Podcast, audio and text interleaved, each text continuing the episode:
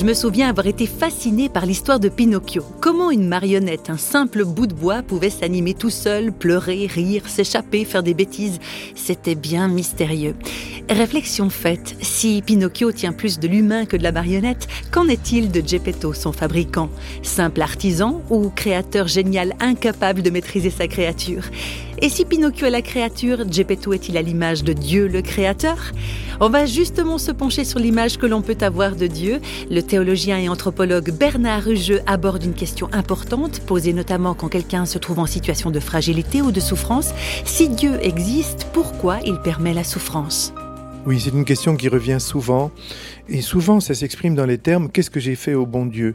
Et c'est parce qu'on est lié à une certaine image d'un Dieu qui serait continuellement interventionniste dans la vie humaine. C'est l'idée que la toute-puissance de Dieu consiste à une espèce de téléguidage de toutes les activités humaines et euh, que c'est lui qui envoie les maladies, qui envoie les cancers, les accidents, les tsunamis, les tremblements de terre parce qu'il est tout-puissant. Mais je crois qu'on se trompe de toute-puissance, justement, dans ce cas-là.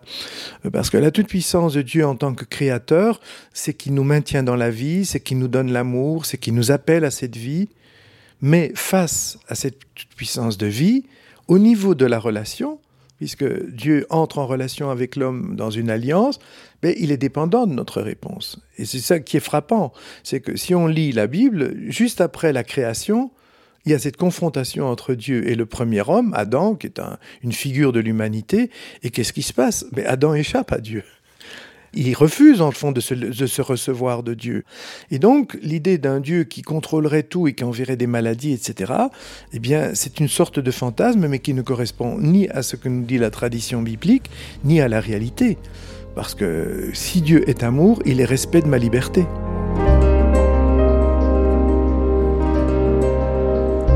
Une chose qu'on entend souvent aussi, c'est que Dieu nous punit parce qu'on a dû faire quelque chose de faux et que, par exemple, si on tombe malade, ce n'est que justice divine. C'est souvent ce qu'on dit, et c'est sans doute une conséquence aussi de tout un discours qu'on a pu entendre dans certaines religions, dans certaines églises, et qu'on entend pas uniquement dans le christianisme, dans d'autres religions aussi. Mais euh, je pense que c'est une façon de, peut-être de la part des responsables des religions, de dire aux gens, si vous ne respectez pas la morale ou la loi, il va vous arriver quelque chose. Mais là, nous sommes dans une religion de la peur. Parce que si euh, je respecte mon voisin uniquement parce que je veux pas être puni, eh bien, c'est pas de ça qu'il s'agit. Hein. L'amour vrai chasse la peur. Et donc nous sommes appelés à, vivre des relations qui sont des relations où on prend sa responsabilité. Et s'il nous arrive quelque chose, eh bien le monde n'est pas parfait. Euh, la Terre est en évolution, toutes les sciences nous le disent.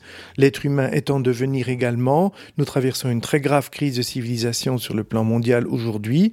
Eh bien là-dedans, l'homme est là avec ses forces et ses faiblesses, et il ne faut pas attribuer à Dieu tout ce qui nous arrive.